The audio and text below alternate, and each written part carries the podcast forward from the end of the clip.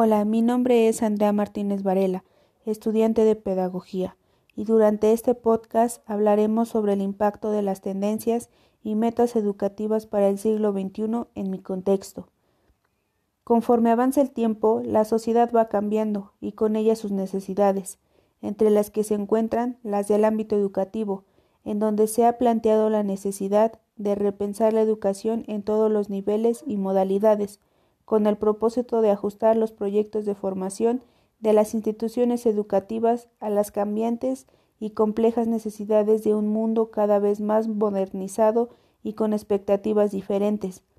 Por ello, los métodos y tendencias educativas tienen que renovarse y ser más innovadoras durante su aplicación para poder conseguir los resultados esperados. Además, a diario surgen tendencias relacionadas con la educación, sobre todo incluyendo el ámbito tecnológico. La educación busca dentro de sus objetivos últimos la formación integral del ser humano, entendido como un ser de necesidades, habilidades y potencialidades. Busca intervenir en las dimensiones cognitivas, que incluyen los conocimientos, axiológica, donde se practican valores, y motora, que incluye habilidades y destrezas, para mejorar la calidad de vida. Algunas de las tendencias que se utilizan en la actualidad y que al parecer se quedarán por algún tiempo son 1.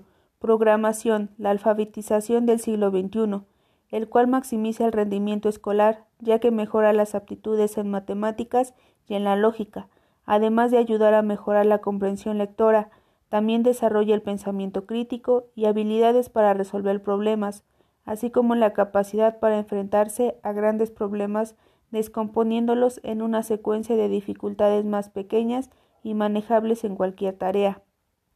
En segundo lugar está la realidad virtual, un viaje más allá del aula.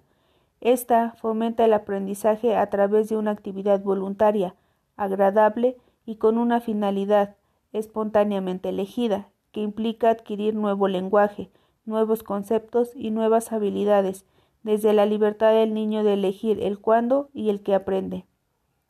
Enseguida, en tercer lugar está la educación en STEAM, mirar al futuro. STEAM proviene de las siglas en inglés de ciencia, tecnología, ingeniería y matemáticas, por lo que contempla una educación en la que estas disciplinas están integradas.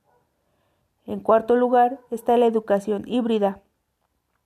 La educación híbrida de la que se comenzó a hablar hace 20 años ha cobrado vigencia para una educación de masas, lo ha hecho más por obligación que por convencimiento.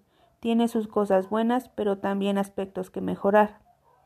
En quinto lugar se encuentran las aulas colaborativas.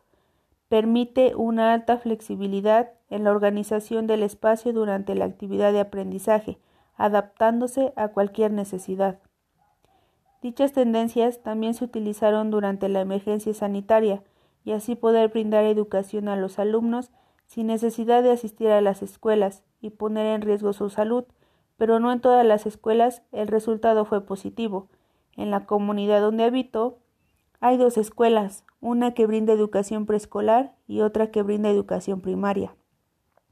Al platicar con algunos conocidos y familiares y hacer énfasis sobre la importancia de la educación, han respondido de manera negativa acerca de cómo se llevó a cabo el proceso de enseñanza-aprendizaje durante el ciclo escolar.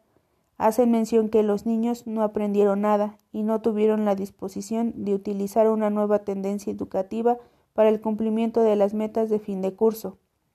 Además, mencionan en el exceso de tarea, que han hecho que los alumnos muestren desinterés y tengan poca participación en las actividades, provocando un rezago educativo hacia los alumnos.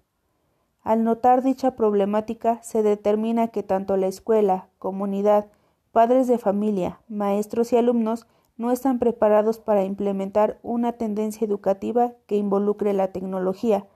Hay que aceptar que a pesar de que la educación camina con el paso de los años, no avanza al par de otros ámbitos. La tecnología, por ejemplo, avanza rápidamente en comparación con los ámbitos que se gestan en el proceso educativo. Sin embargo, a lo largo de la historia se ha podido observar el surgimiento de diferentes tendencias en lo que al proceso educativo se refiere. La educación se construye mejor cuando se acepta que diversos caminos pueden conducir al aprendizaje con sentido y en bienestar, precisamente porque los niños y los jóvenes son diversos y diversos son también los profesores y los contextos. Edgar Morin considera que transformar la especie humana en verdadera humanidad se vuelve el objetivo fundamental y global de toda tendencia educativa.